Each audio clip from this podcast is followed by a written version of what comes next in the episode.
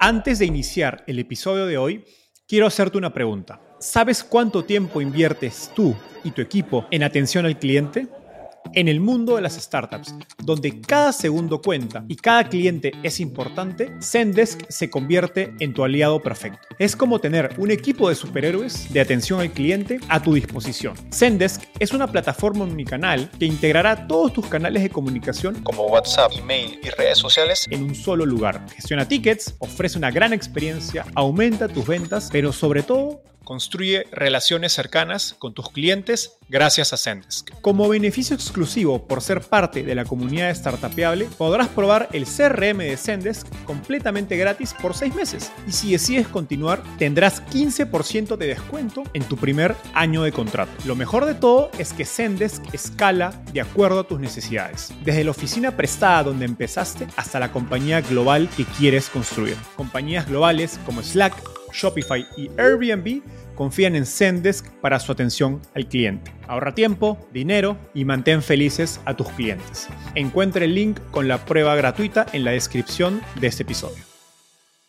El mercado de startups en Latinoamérica está más caliente que nunca. Semana a semana escuchamos noticias sobre nuevas rondas de financiamiento y la inversión en startups en nuestra región ha alcanzado altos históricos. Pero, ¿es esta abundancia de capital siempre mejor?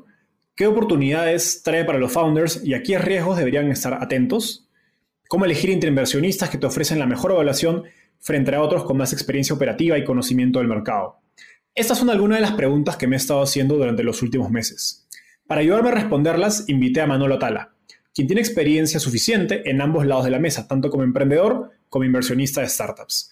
Hoy Manolo es cofundador y CEO de Fairplay, una plataforma tecnológica que brinda acceso a capital a empresas de e-commerce para invertir en marketing digital, inventarios y logística.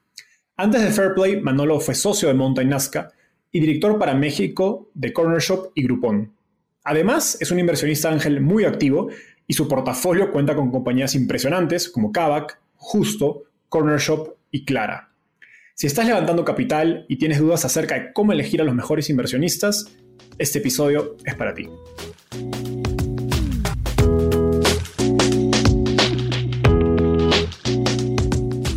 Hola, mi nombre es Enzo Cavalier y soy un convencido de que el emprendimiento en tecnología es una oportunidad histórica para resolver los problemas más urgentes de Latinoamérica.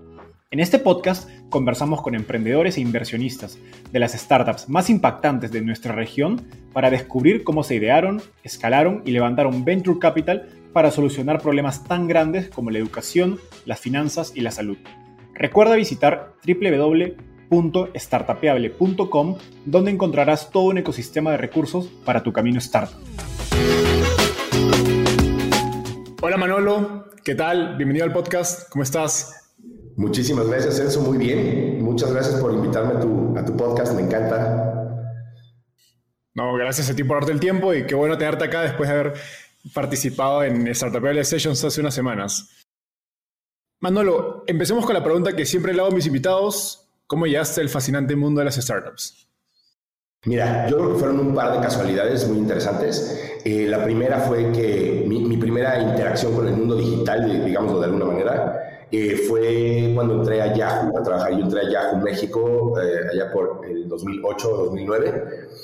Y, eso también creo que ayudó mucho porque yo conocí a Dani Undurraga de, de Corner Shop, hoy de Corner Shop, hace muchos años ninguno de los dos estaba en este mundo de emprendimiento. Nos conocimos en el 2005 en una despedida de soltero en Chile.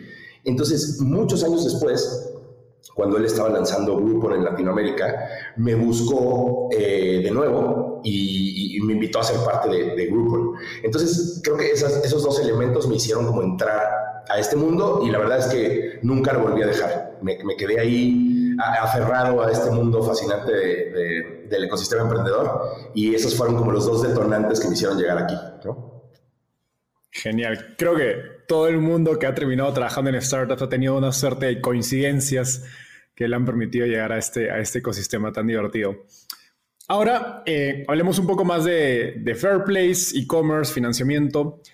Empieza contándonos brevemente qué es Fairplay, la compañía que, diriges hoy, que fundaste hace, un par de años, y sería genial si puedes darnos algunos números para entender su magnitud actual.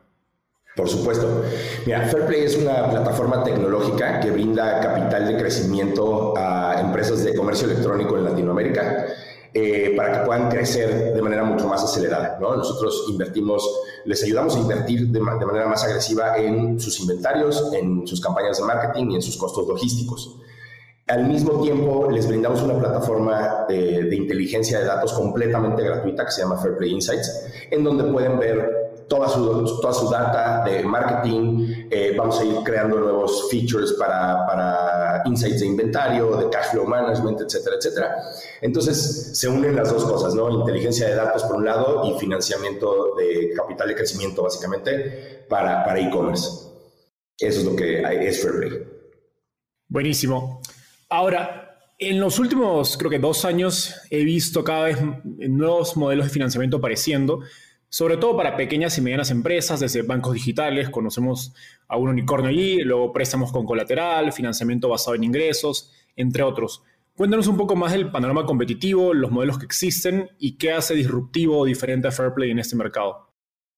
Mira, es una gran pregunta. Eh, esto tiene una lógica detrás. Cada vez saldrán más modelos que, intenten o que, que su propósito sea ayudar a empresas pequeñas y medianas porque hay millones de ellas, ¿no? Solamente en México hay 4.2 millones o 4.6 millones, ya no me acuerdo, eh, de pequeñas y medianas empresas. Entonces, vamos a ver, y, lo verás también tú, eh,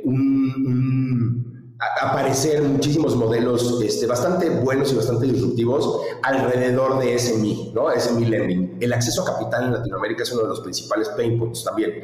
Por eso Latinoamérica es como el, semillero de, de, las fintechs, ¿no? A nivel mundial. Eh, porque es nuestro mayor problema en, la región.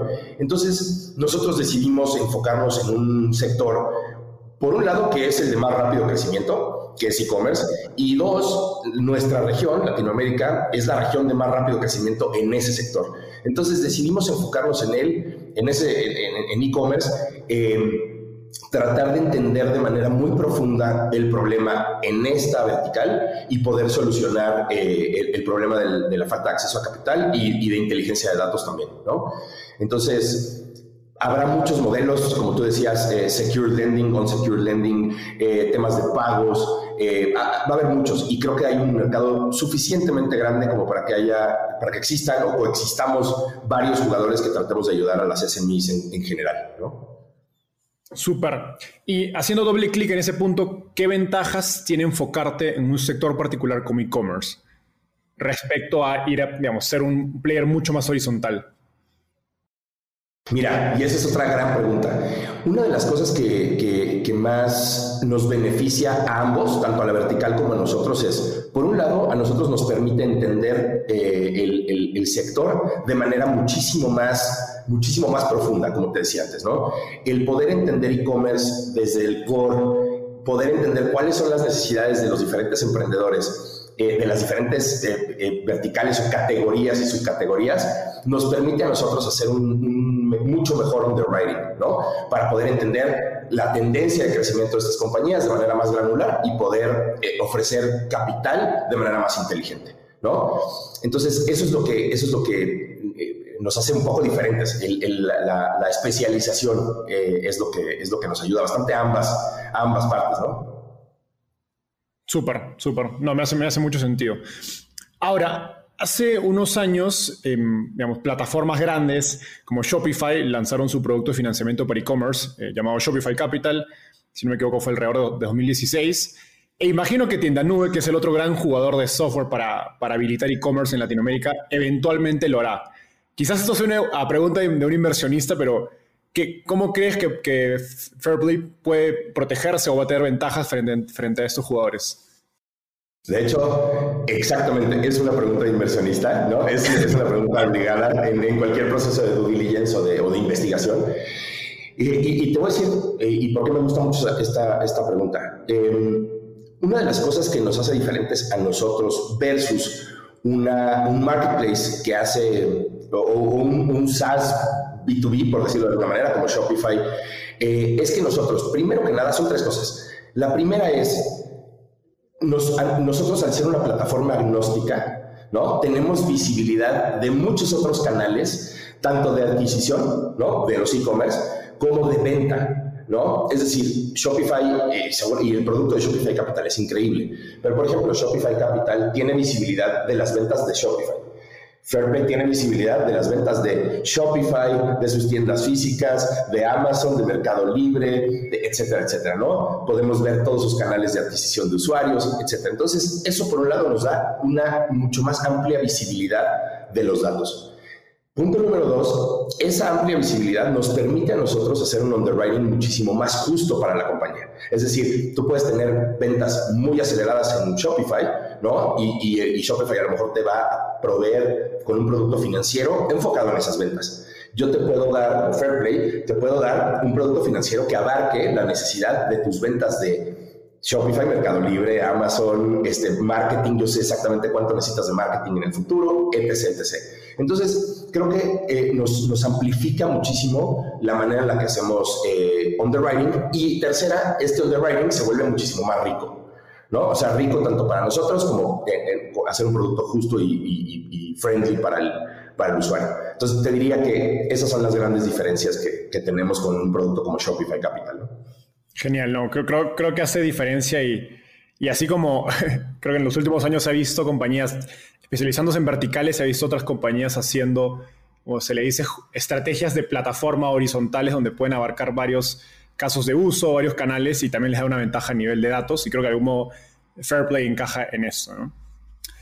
Ahora, em, en los últimos dos años hemos visto una explosión de inversión en verticales ligadas a e-commerce logística, pagos, financiamiento, como el caso de Fairplay, eh, software como Tienda Nube, Shopify y otros jugadores, y hasta fondo, incluso fondos que están haciendo estas estrategias de consolidación de e-commerce más pequeños. Creo que el sector está, digamos, en su boom.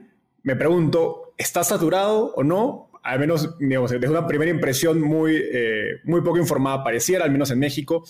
Aprovechando tu digamos, experiencia de emprendedor en e-commerce y también mi mirada de, de inversionista Ángel, ¿En qué verticales o tendencias ves oportunidades en e-commerce para emprender una startup? Mira, fíjate que eh, hoy veo, eh, yo no creo que esté saturado, primero que nada.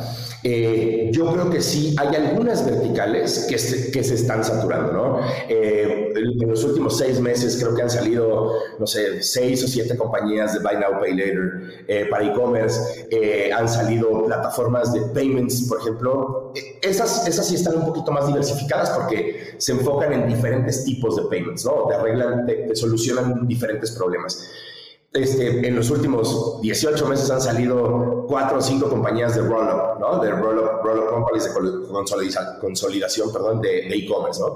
Entonces, creo que hay algunas verticales que se están empezando a saturar. Yo no creo que todo el mercado esté saturándose. Creo que hay algunas personas que están haciendo cosas espectaculares.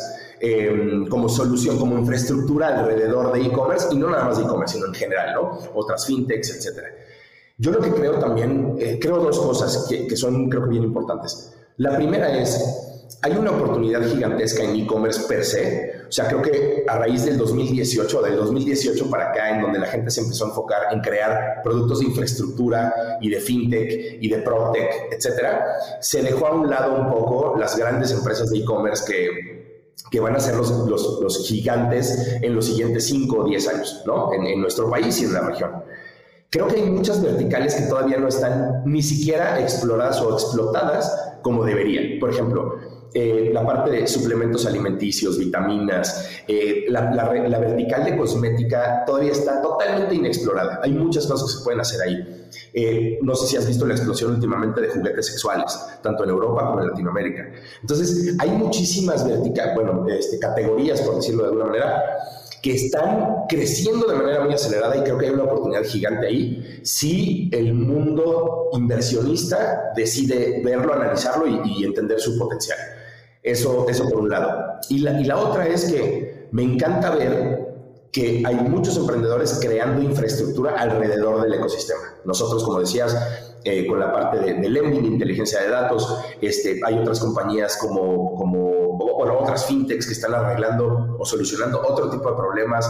Entonces, creo que se está, se está convirtiendo en una región, ¿no? Latinoamérica, en donde vas a tener prácticamente una solución para cualquier problema y va a ser mucho más democrático poder lanzar un, un e-commerce con toda la infraestructura que se está creando allá afuera. Genial, genial. No, no, me, gusta mucho esa, mirada. Y cuando hablabas de, esta, de estas categorías, eh, cosméticos, eh, suplementos alimenticios, juguetes sexuales, etcétera, te refieres más, digamos, a la posibilidad de hacer un e-commerce eh, en sí mismo, ¿cierto? Como, o quizás lo que se conoce como direct to consumer, donde quizás los, más grandes ejemplos en México al menos son Luna y Ben Frank, que han logrado, creo que, casi que adueñarse o ser jugadores muy importantes dentro de un segmento donde los jugadores tradicionales se tardaron, digamos, de retail, tardaron mucho en, digitalizarse. ¿Te refieres a eso, cierto? Me refiero a eso, o sea, la cantidad de D2Cs que todavía hay espacio para crear eh, con productos espectaculares eh, y con muy buena escala. Eso creo que todavía, todavía estamos viendo apenas la, la punta del iceberg. Y creo que también una de las cosas importantes es si tú te fijas, la, la, constante es el tipo de emprendedor también que está atrás de los, los, los que, que, acabas de mencionar, ¿no? Eh, normalmente este tipo de emprendedor agarra modelos o toma modelos o productos que tienen una capacidad gigantesca de escala y que tienen un tamaño de mercado brutal, ¿no? Hay otros emprendedores que se, se, enfocan tanto en el producto que a veces pierden de vista que es un nicho demasiado pequeño, ¿no? incluso para ser invertible. ¿No? Em, digo, te voy a poner el ejemplo más exagerado, ¿no? O sea, siempre le digo a algunos emprendedores, oye, ¿por qué estás eligiendo casi, casi vender bastones azules para viejitos zurdos? ¿No? O sea, es como, ¿cuántos, cuántos bastones azules para viejitos zurdos crees que puedas vender en, en México? Aunque México sea gigantesco, ¿no? Entonces, e-, esa parte del tamaño del mercado y el tamaño de la oportunidad, creo que todavía hemos, vamos a ver modelos que, destapen ese tamaño de mercado y, que sean modelos que exploten en los siguientes años. Genial, no, me, encanta, me encanta ese ejemplo y sin duda creo que hay muy buenas oportunidades en e-commerce. Como vemos, literalmente vemos empresas grandes en, el mundo tradicional de retail, en esas verticales, ¿por qué no irían a pasar al mundo digital? Ahora, y este último tema me sirve como, perfecto puente para, para lo siguiente, que es qué implica emprender en el mercado actual. En los últimos meses creo que he escuchado cada vez a más inversionistas de Venture Capital decir que no ha habido un mejor momento para ser emprendedor en Latinoamérica. ¿Es cierto? ¿Qué, crees que implica emprender hoy en este mercado cuando digamos, el ecosistema de startups está tan hot, la inversión en startups en Latinoamérica está en altos históricos, tanto en términos de, de montos de capital, valuaciones, etcétera? Mira, yo creo que sí, efectivamente es un gran momento para, para, emprender en Latinoamérica y en el mundo, diría. O sea, lo que está pasando en Latinoamérica es bastante sui generis, pero si tú volteas un poco la mirada a África, está pasando exactamente lo mismo que empezó a pasar en Latinoamérica hace dos años. ¿no? Eh, hay una explosión brutal de fintechs, hay una explosión brutal de, de dinero fluyendo desde Europa y desde Estados Unidos a África y desde Asia. Entonces, creo que sí, efectivamente es un gran momento para emprender. Ahora bien, creo que también hay unas ciertas, em, ciertas cosas que debes tomar en cuenta como emprendedor, ¿no? Eh, hoy más que nunca es muy rápido, no diría que sencillo, pero muy rápido el poder recibir un term sheet, por ejemplo, ¿no? De algún fondo y poder crear eh, un cierto tipo de FOMO, ¿no? Y, de, y, de, atraer a otros inversionistas. A mí en lo personal no me gusta el tema del FOMO, ¿no? Eh, eso hace que, las evaluaciones empiecen a ser irracionales y que las decisiones que se toman tanto del lado del emprendedor o de los emprendedores como del lado de los inversionistas empiecen a ser demasiado irracionales. Hay veces que sí, las decisiones tienen que tener un poco de racionalidad, ¿no? Porque estás, jugando también un poco con el, estómago, con, con la visión que tiene el emprendedor, con la convicción que puedes llegar a tener de un cierto modelo de negocio. Pero si pasas muy, si te cargas mucho al lado irracional, la evaluación de la compañía seguramente va a ser la incorrecta. Y esto no nada más para ti, inversionista, en donde tu MOIC o tu múltiplo va a ser menor por haber comprado más caro, sino también para el emprendedor, en donde sus rondas subsecuentes van a tener que obligarlos a hacer un catch-up ¿no? con, la, con, la, con, la, con la evaluación de su compañía y potencialmente puedes caer en un down round más en el futuro y eso te puede afectar muchísimo más que haber levantado una evaluación menor. ¿No? O con un inversionista estratégico, etcétera. Entonces creo que hay que tener cuidado, tanto, tanto como los bicis, los ángeles y los emprendedores, en uno, detectar los niveles de soberbia que hay hoy en día en el, en el mercado, los niveles de FOMO que hay y cuáles son tus niveles de convicción como inversionista para decir, voy a invertir en ese emprendedor porque tiene la capacidad de ejecutar voy a invertir en ese modelo de negocio porque tiene la capacidad de escalarlo de manera eh, eh, gigante y el tamaño de mercado me hace todo el sentido del mundo, la internacionalización, etc. Entonces, es increíble momento, muy difícil momento también a veces para tomar ciertas decisiones, ¿no? No, totalmente. Y creo que de algún modo como el, el mismo modelo de negocio de Venture Capital está diseñado para invertir en en lo que se dice en inglés como outliers o compañías fuera de serie, que de algún, modo su retorno, performance salga mucho sobre del promedio, pues tienes esta línea fina entre, oye, o sea, me dejo, me vuelvo muy irracional o tengo, tengo cierta irracionalidad, pero también tengo fuerte convicción en esta oportunidad, en el negocio, en el mercado.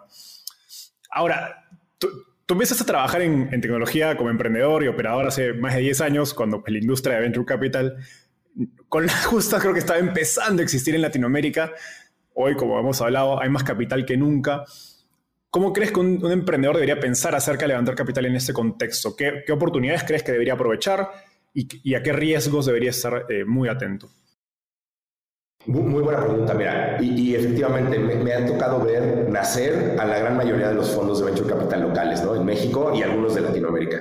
Eh, me, me tocó ver nacer a, Angel Ventures, a OLVP, a Nazca, a Cometa, a, varios de ellos me tocó de cerca, ¿no? Ver, cómo nacían y cómo empezaban a crecer y a crear portafolios espectaculares algunos de ellos. Eh, yo creo que hoy en día pasan algunas cosas hay tanto dinero fluyendo del extranjero que muchas veces siento que se subestima, ¿no? A muchos emprendedores o algunos emprendedores subestiman la, calidad de los fondos locales y están siendo em, muy atraídos por fondos internacionales que tienen un nombre desde hace décadas, ¿no? Eh, que eso también es bueno, pero también creo que se está, se está infravalorando un poco la calidad de lo local que hay y lo que te puede ayudar de manera local. Ahora bien, creo que también como emprendedor tienes que, tienes que ver por el futuro de tu compañía y qué es lo más estratégico para ella, ¿no? Y una de esas cosas es cómo armas el combo de inversionistas. ¿no? Eh, yo creo que yo soy un fiel creyente de que cada inversionista tiene un aporte diferente de valor y creo que eh, el tener una mezcla rica en, en, experiencia, en, en, tipo de inversionista es súper buena. Por ejemplo, yo tengo un, yo tengo un sesgo completamente, este, porque yo fui una persona, bueno, Andrew, mi socio y yo, somos unas personas completamente afortunadas que nos tocó, nos, nos tocó ser liderados en nuestra ronda así por QED, ¿no? Te pongo este ejemplo. Ellos lideraron la ronda y para nosotros, o sea, para Fairplay creo que ha sido un día y noche el tenerlos que el no haberlos tenido, ¿no? El valor que agregan es incalculable, ¿no?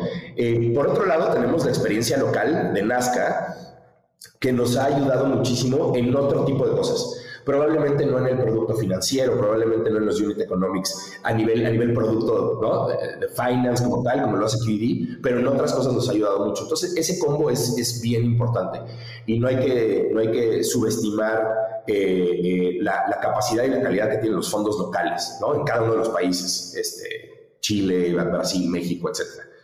¿no? Genial. No, me, me, gusta mucho esta idea y se le ha escuchado a varios inversionistas locales y creo que estoy, de acuerdo. En mi experiencia, cuando se juntan muchos inversionistas internacionales, creo que ya es que tiende esas inversiones a ser mucho más irracionales, como conversábamos hace, hace unos minutos. Ahora, y, un poco para ir eh, cerrando ese tema acerca del, antes de meternos más a, cómo elegir a tus inversionistas, que es un tema que has tocado y me interesa eh, profundizar más adelante. ¿Cómo estás tú compitiendo por talento en un mercado donde tantas startups están bien financiadas? Es una pregunta que es, es, un tema que hemos tocado en, los últimos, en las últimas ocho semanas de manera constante. No solo las evaluaciones son irracionales, sino también los salarios y las ofertas de trabajo se vuelven irracionales por competir por talento yo nunca había visto algo igual, como lo que comentas. O sea, eh, he tenido la oportunidad, parte de mi trabajo, ¿no? Como CEO de Fairplay, es todo el tiempo estar buscando talento, ¿no? El mejor talento posible que haya en cualquier mercado, no nada más en, México, ¿no? Y una de las cosas que he visto es la irracionalidad en los salarios. Y esto pasa porque también el flujo de dinero ha sido gigantesco, las valuaciones, o sea, los montos levantados han sido gigantes, entonces, con tal de ganar un play de manera muchísimo más veloz, hay algunas compañías que están pagando sueldos de verdad que no tienen ningún tipo de lógica detrás de, eso. Y esto, a ver, para, para los futuros empleados de startups, futuros colaboradores de startups, está increíble por, ahora. El mercado, se va, el, mercado se va a ajustar. No es algo que sea sostenible en el tiempo, ¿no? Eso es algo mucho que yo digo. Y la otra es, si tú no tienes como empresa o como startup, si tú no tienes bien fundamentada tu cultura, la visión de la compañía, eh, las metodologías que vas a seguir para poder crecer, etcétera, va a ser bien difícil que vayas a poder pelear tanto con el precio como con la calidad ¿no? del, talento que estás trayendo. La parte del costo, evidentemente, es horrible porque lo, que acaba pasando es que tus procesos de recruiting se vuelven muchísimo más largos, ¿no? Y lo que necesitamos es velocidad. Eh, yo creo que todavía hay muchísimo talento afuera de los startups. O sea, creo que el mundo de los startups todo el mundo lo ve porque hace mucho ruido pero no somos tantos. O sea, sí somos probablemente decenas de miles, ¿no? Pero allá afuera hay un mercado laboral con una calidad espectacular, ¿no? En donde yo creo que deberíamos de voltear un poco hacia allá para empezar a nivelar el, mercado. Si hoy yo me quiero traer una persona de Rappi, seguramente va a estar overpriced. Algunas de esas personas, ¿no? Hay otras que seguramente valen cada peso este, su salario, pero hay algunas otras que van a estar overpriced. Entonces, ¿por qué no fijarnos un poquito lateralmente en el mercado? ¿no? no nada más querernos traer gente de otros startups. Ahora, traértelo de otros startups te ayuda porque ya trae ese mindset, esa velocidad, ese, esa, como, esa como cultura de startup. Eso ayuda bastante a la velocidad. Entonces, sí, es bien difícil. No sabría qué más contestar porque de verdad es súper, súper difícil estar peleando con el pricing de los salarios últimamente y, y bueno, pues es duro para para el headcount y para el payroll que, estamos pagando cada vez más alto. no, estoy totalmente de acuerdo y creo que algo que he notado en las, digamos, creo que la primera ola de startups e emprendedores que de repente están haciendo su segunda compañía hoy han tenido la capacidad de levantar mucho capital y pues pueden ir a competir por ese talento en el ecosistema startup frente a frente. Creo que hay una segunda ola de startups, digamos que digo que tienen uno o dos años que de repente son emprendedores nuevos, o sea, los first time founders que no tienen los, digamos, los pergaminos para poder levantar rondas de millones en una presemilla y por lo tanto competir directamente eh, con, con esa gente que ya tiene la experiencia startup para atraer ese talento. Pero veo que esas compañías han tenido capacidad de crear culturas fuertes y capacidad justamente, como tú dices, de encontrar ese talento donde las principales startups, las más hot, no están viendo, ¿no? Sea gente, digamos, que no viene de, haber trabajado en startups, o gente de repente de otros países, gente no solo en México, obviamente, donde, es el mercado más hot junto a Brasil, sino gente en Colombia, en Perú, en Venezuela, en Chile, en Argentina. Y, digamos, creo que se lo veo como un patrón y esas compañías están logrando escalar a partir de poder encontrar fuentes eh, poco vistas de talento, ¿no? Totalmente de acuerdo. Y, de hecho, estas, estas empresas de, First Time Founders, eh, creo que muchas de ellas están haciendo un trabajo espectacular. O sea, tú fíjate en, la calidad del talento y la capacidad de levantar eh, eh, dinero de una empresa como Nowports, por ejemplo, de Ponchito de los Ríos, que es una locura. Este, Merú, por ejemplo, que también son, es gente First Time Founders y súper jóvenes que están haciendo cosas increíbles y están atrayendo mucho talento. Y tienes el otro extremo, ¿no? A, la gente que le está costando un poco más de trabajo, tanto encontrar talento como inversionistas, ¿no? Pero creo que en el, espectro hay de todo. Justo, justo coincidentemente estuve con, con Poncho de los Ríos hace una semana en Monterrey y estábamos conversando justamente acerca de, de, este, de este reto de competir por talento en un mercado con tanta inversión. Ahora, Manolo, me gustaría entrar al tema que hiciste un pequeño tráiler hace unos minutos, que es cómo elegir a buenos inversionistas. A ver, has tenido la oportunidad de invertir en, creo que como Ángel, en varias de las mejores startups de la región, desde Corner Show, donde, también fuiste parte del equipo, Kavak, eh, Justo de Ricardo, Clara de Jerry, a quien tuvimos en el podcast. Eh, y en ese contexto abundante capital, pues la verdad es que los mejores emprendedores, entre ellos, tienen la posibilidad, digamos, y el poder de negociación de elegir a sus inversionistas vayamos un paso antes. ¿Por qué es tan importante elegir a tus inversionistas? Mira, esa yo diría que es la, pregunta más importante de todas. Y déjame nada más darte un poquito de contexto, de lo que yo he experimentado por lo menos. Esto no está escrito en piedra, pero es lo que yo he experimentado. Cuando tú estás levantando una serie pre-seed o seed, este, que ahora ya le ponen nombres, ¿no? Pre-pre-seed, pre-pre-seed, pre-series side, bridge, no sé qué, bueno. Eh, cuando tú estás levantando, cuando, cuando estás en una etapa de pre-product y pre-revenue, muchas de las cosas para levantar dinero son parte del storytelling que tú tengas y de, y de mostrar esa capacidad de ejecución que tú tienes como emprendedor, ¿no? Eso también eh, te permite medir quién de verdad tiene, cuando estás en este proceso de, de, due diligence, digamos de alguna manera, te permite entender qué tipo de inversionista realmente, uno, entiende la convicción de lo que quieres lograr, entiende tu visión y y va a ser pieza clave para el futuro de tu product market fit en, el, en, el, en, determinado momento y para, para lograr escala, para, para volverte un scale-up, ¿no? Eso se puede percibir, depende de qué tipo de preguntas te hagan también, ¿no? ¿Qué tanto, qué tanto quieran profundizar en el producto, qué cosas le importan, qué cosas no, si, si sopesan más la velocidad versus el, los unit economics, por ejemplo, ¿no? Entonces, creo que es bien importante saber elegir bien a tus inversionistas. No, creo que todo el mundo tenga la fortuna de elegirlos bien porque tienes, tienes una necesidad de capital, ¿no? Y la, principal eh, meta que quieres lograr es levantar ese millón, dos millones o tres o los que sean para poder eh, impulsar a tu compañía a crecer y a contratar más gente, ¿no? Al principio. Este, yo creo que un muy buen inversionista te puede ayudar muchísimo más de lo que crees, ¿no? Eh, siempre y cuando detectes o hagas las preguntas correctas, ¿no? ¿Qué es lo que le importa realmente a ese fondo? Si un fondo de entrada te está aventando dinero, nada más for the sake of FOMO, no sé si para mí sería el mejor eh, inversionista.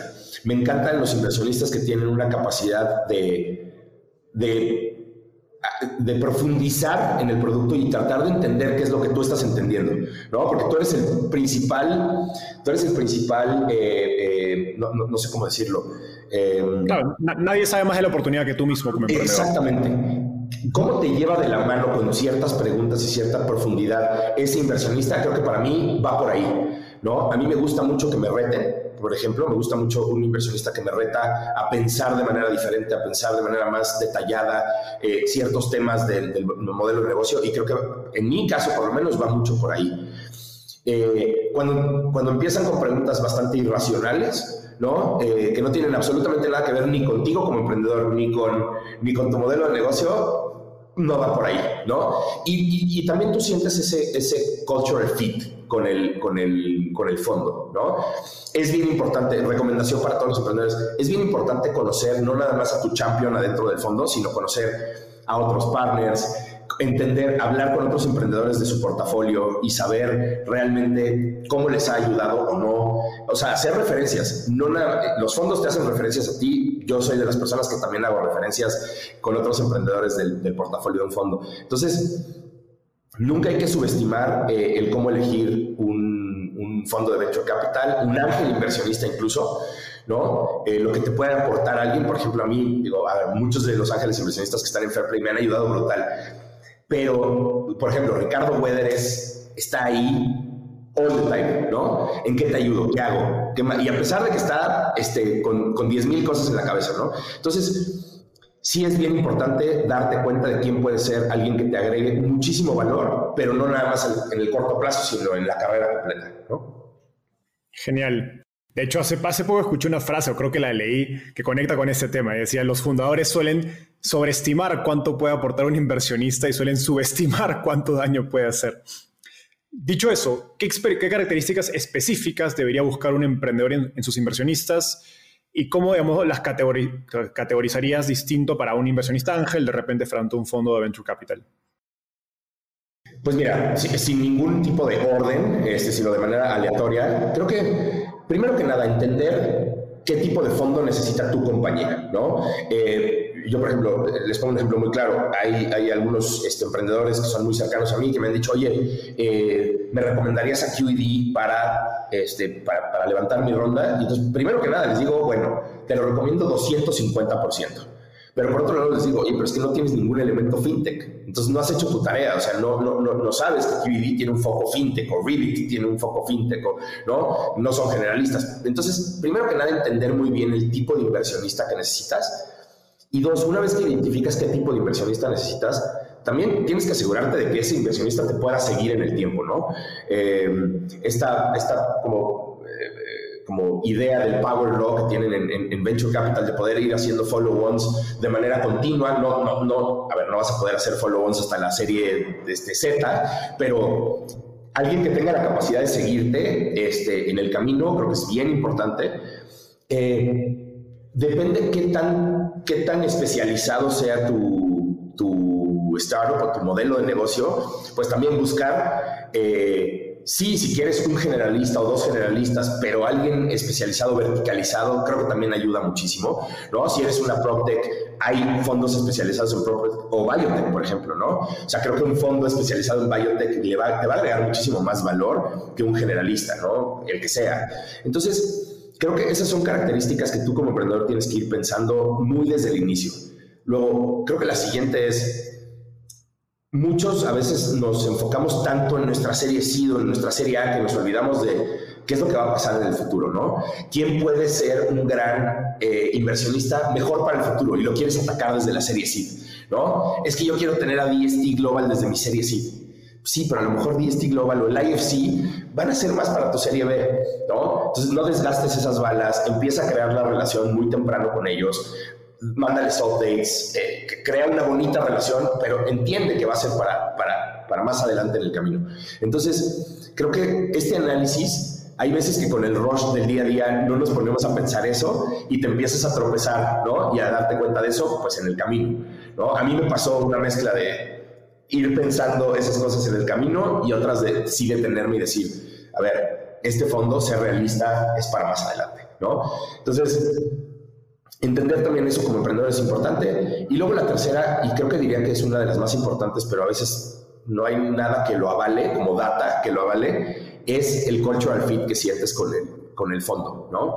Eh, te pongo un ejemplo, yo, yo creo que, digo, ahorita todavía no anunciamos nuestra serie A, pronto lo haremos, pero, por ejemplo, los fondos que, que, colideraron la, la, ronda, la Serie A de Fair Play, el nivel de cultural fit que, que, hemos sentido Andrew y yo con, con, ellos es gigante, además de las otras características que te mencionaba, ¿no? Entonces, creo que esas tres cosas eh, que, mencioné antes son bien importantes para, para, poder elegir bien un inversionista. Y bueno, hay veces que con el rush del día a día tienes que de verdad sentarte y empezar a analizar la estrategia de tu levantamiento de capital, porque fundraising conlleva una estrategia también. No, muy, muy, de acuerdo en ese último punto. Y nuevamente haciendo doble clic, nos acabas de comentar que pues has cerrado tu, tu serie A, felicitaciones por eso, pero los problemas o los retos que enfrenta una startup cuando está levantando, o cuando entra en una fase de serie A son diferentes a cuando levanta una ronda semilla. ¿Qué crees que has buscado diferente tus inversionistas en esta etapa frente a las rondas anteriores que has levantado? Fíjate que es una, una pregunta bien interesante. Eso lo, lo, platicamos entre varios emprendedores también. Antes que nada, como te decía antes, la, la, serie Seed es 100% storytelling. No tienes todavía métricas que avalen que puedas tener una evaluación X o Y, salvo eh, la tendencia de crecimiento que puedas tener y, cómo se está moviendo tu, tu modelo y tu, tu, tracción. La serie A es, yo diría que una de las más difíciles de todas, porque es una mezcla entre storytelling todavía pero con métricas ya bastante claras de product marketing, ¿no? Entonces, tú puedes tener el mejor storytelling del mundo, pero si, tus métricas y tu tracción no avalan realmente que puedas llegar a escalar el, el, modelo de cierta manera, te va a complicar la tracción a tu storytelling, ¿no? En cambio, si tienes unas muy buenas métricas, el storytelling avanza muchísimo más rápido, ¿no? Yo diría que a partir de la serie B, ya las métricas pesan muchísimo. La capacidad que tengas de demostrar escala, que tengas de demostrar product market fit, etcétera, ya son, ya, son muy marcadas para la serie B. Entonces, como que hay que saber navegar cada una de esas, de esas rondas y obviamente enfocándote 100%, 100 en las métricas de tu negocio y en, y en, y en growth. O sea, no, no creas que por tener un gran storytelling esto va esto se va a replicar en cada una de las rondas. O sea, el storytelling se acaba en algún momento. Estilo WeWork. eh, eh, bueno, por ejemplo. vale, entonces, ¿cómo, nuevamente, yendo a eso, ¿qué, qué, diferencias buscaste tus inversionistas o en los fondos de la serie A frente a los fondos de, de etapa más temprana? Mira, yo creo que una de las cosas que más me ayudó a mí era, primero que nada, entender cómo me iban a evaluar. ¿No? O sea, ¿en qué se iban a basar para evaluar mi negocio, ¿no? Y, enfocarme con mucho tiempo de anticipación en esas métricas que sabía que iban a ser eh, fundamentales para, para, lograr una serie exitosa. Eh, punto número dos, también creo que el, el timing es importante, ¿no? Tienes que saber exactamente cuándo levantar eh, capital. ¿No? Por ejemplo, nosotros hay, hay una, nosotros vamos con el seasonality de e-commerce, ¿no? Eh, y obviamente tienes momentos en donde tu crecimiento e, e, e, explota y creo que son buenos momentos para este, levantar dinero. Y otra de las cosas también importantes para esto, creo que es, yo en lo personal trato de no hablar de evaluación, ¿no? Hasta más adentrado el camino. Una vez que ya tuviste a lo mejor un par de llamadas con un fondo, etcétera. Yo, yo en lo personal, no sé si lo hagan los demás, pero yo en lo personal no me gusta hablar de evaluación, porque primero quiero entender si eres el partner que estoy buscando o no, y para qué hablar de números en este momento si no van a ser relevantes, ¿no? Entonces, eso a mí me ayudó bastante porque sí nos permitía ponernos en un ambiente, tanto al, tanto al fondo como a, como a mí, eh, que yo soy el encargado en Fairplay de, de, hacer fundraising, de, de, identificar el plano en el que estamos, de identificar los objetivos que los dos queremos lograr uniéndonos, independientemente de qué evaluación. ¿no? Yo muchas veces le decía a varios fondos, es, me preguntaban, ¿no? Oye, y bueno, ¿y a qué evaluación estás? ¿Cuánto estás levantando y a qué evaluación? Entonces les decía más o menos el monto que estaba levantando, pero les decía, mira, no me gustaría hablar de evaluación, porque primero quiero entender si, si estamos en el mismo canal, y si estamos en el mismo canal, no me importa la evaluación. A ese nivel de convicción quiero llegar a tener de ti y tú de mí para que la evaluación no sea un tema. ¿no? La evaluación va a ser una consecuencia de que los dos estemos viendo hacia el mismo lado, ¿no? Entonces, eso yo no sé si le vaya a servir a, todo el mundo, a mí me sirvió brutalmente. Genial, no, me encanta esta última idea donde hablas acerca de no optimizar por evaluación. Y justo esto conecta con una siguiente pregunta que te quería hacer, que es, hoy muchos inversionistas, especialmente los fondos internacionales, de los que hemos estado hablando hace, un momento, están dispuestos justamente a ofrecer términos muy agresivos para ganar los deals, especialmente la evaluación. ¿Cómo aconsejas a un emprendedor evaluar una oferta de inversión o un term sheet? ¿Qué, qué variables crees que debería priorizar para inclinarse por una u otra? Eh, mira, y qué, bueno que haces esta pregunta, porque he visto de todo, afortunadamente he visto de todo. He visto fondos muy agresivos que avientan term sheets con, con valuaciones eh, bastante altas y, no sé qué tan estudiadas. Y he visto fondos de una calidad espectacular hacer ofertas muy por debajo de otros fondos y que los emprendedores hayan decidido irse eh, por, por esa oferta un poco más baja. ¿Por qué? Porque lo que están lo que yo creo que esos emprendedores piensan, y, yo creo que yo soy uno, uno, de ellos, es cómo se va a ver el camino con este fondo. ¿Cómo vi el camino en estos primeros seis semanas, en estas primeras seis semanas que tuve la oportunidad de conocer, entender cuál es la visión del fondo, qué es lo que quieren lograr, por qué, por qué les llama la atención mi oportunidad? Entonces, primero que nada, como emprendedores, eh, tratar de analizar lo más posible, y digo lo más posible porque es bien difícil a, ver, a veces ver cómo te van a ayudar, cuál es el valor que te van a agregar down the road, ¿no? Como decía, yo, yo he tenido mucha suerte.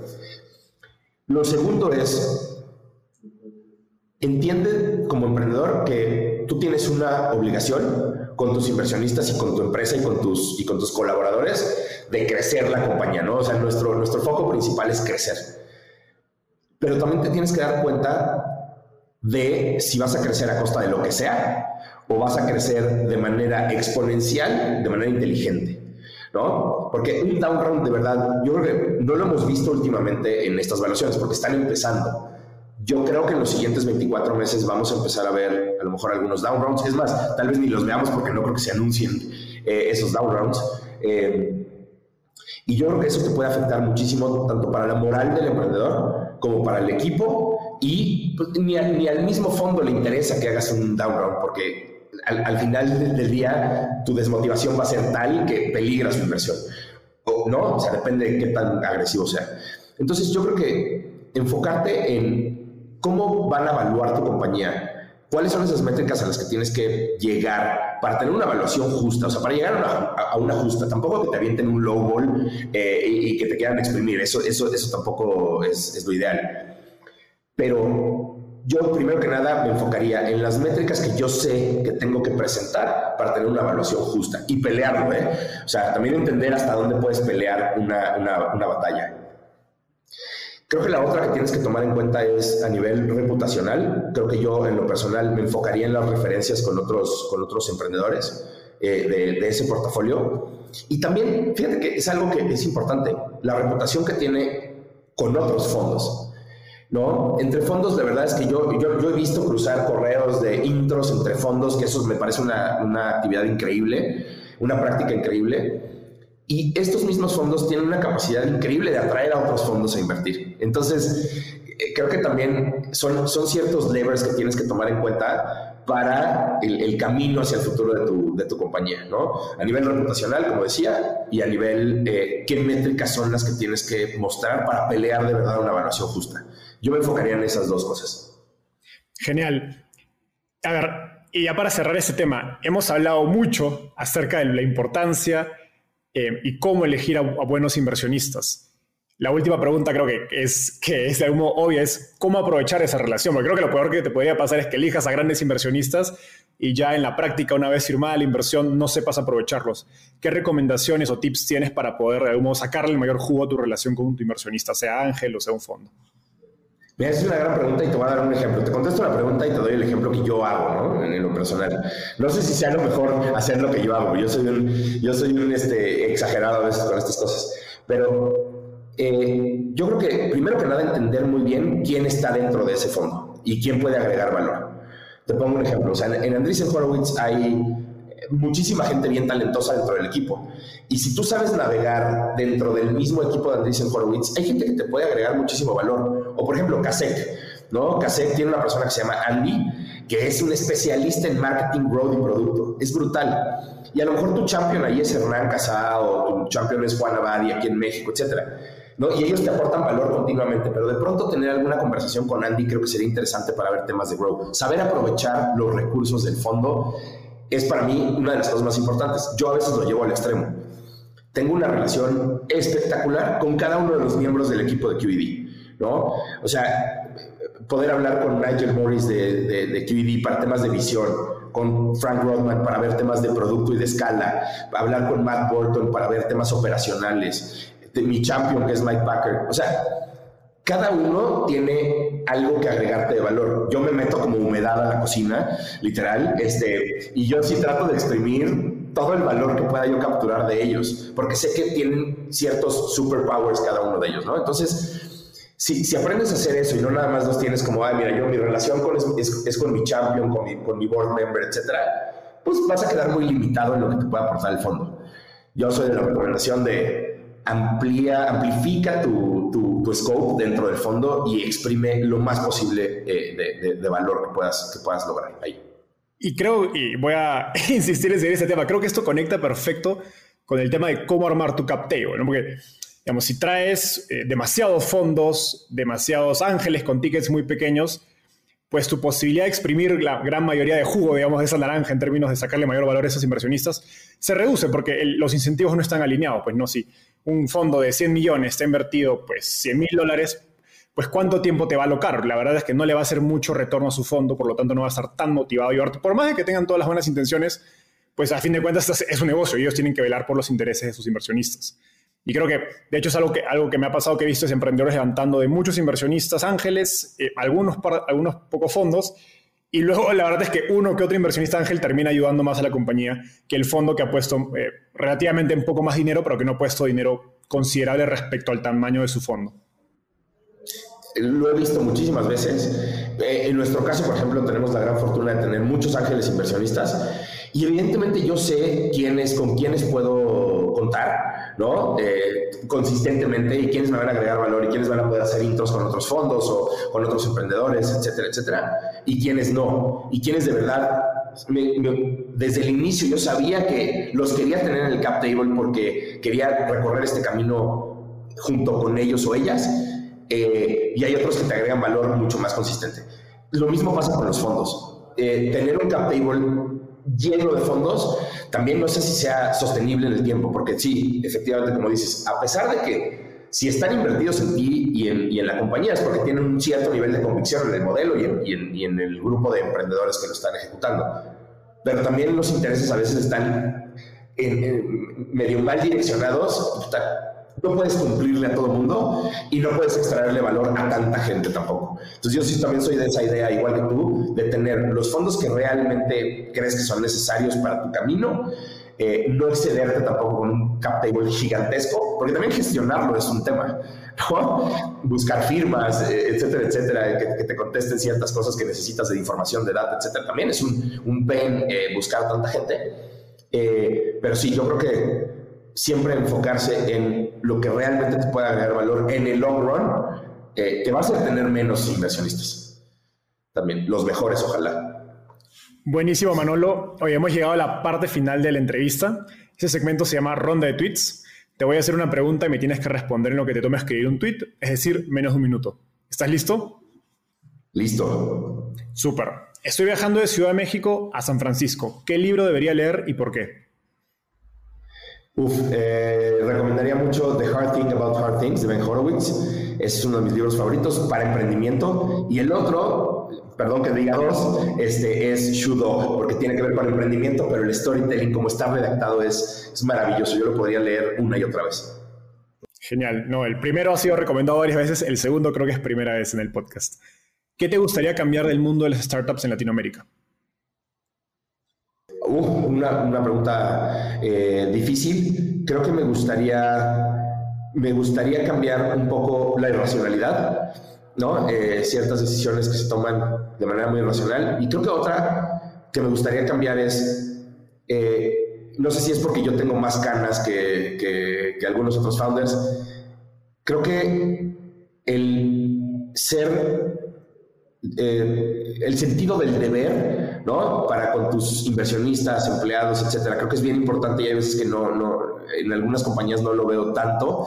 Eh, y estas mismas decisiones irracionales que toman acaban haciendo que muchos fondos pierdan su dinero, que muchos empleados pierdan su empleo, etcétera, etcétera, por crecer a costa de lo que sea. Eso me gustaría cambiar. O sea, que el crecimiento sea por un objetivo y por una visión y no por crecer a costa de lo que sea para lograr una serie C y ser un unicornio a costa de lo que sea. Eso me gustaría cambiar. Buenísimo, me encanta, me encanta esa idea. Finalmente, ¿quién es un emprendedor o emprendedor en Latinoamérica al que crees que debería entrevistar y por qué?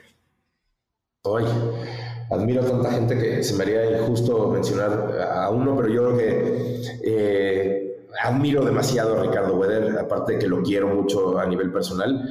Eh, Poncho de los Ríos me parece espectacular. Eh, Manuel Rodríguez, eh, de, Manuel Rodríguez de, Merú es una locura y, es que te podría enumerar una cantidad gigante, pero creo que ellos, ellos son espectaculares, la verdad. Vale, de hecho a, Poncho lo tuvimos hace algunos episodios.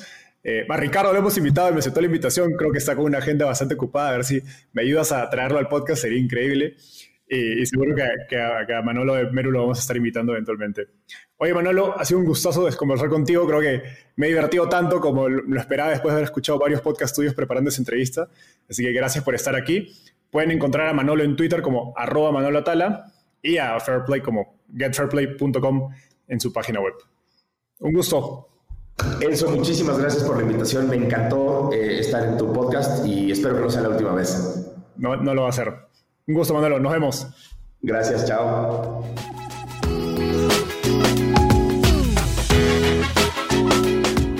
Gracias por escuchar este episodio. Espero que te hayas llevado tanto como yo. Suscríbete a nuestro podcast para seguir aprendiendo de los principales referentes del ecosistema startup en Latinoamérica.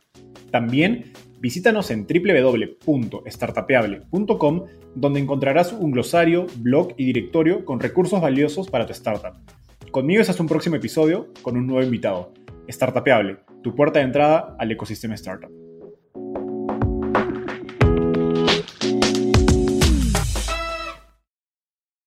Este es un podcast producido por Explora.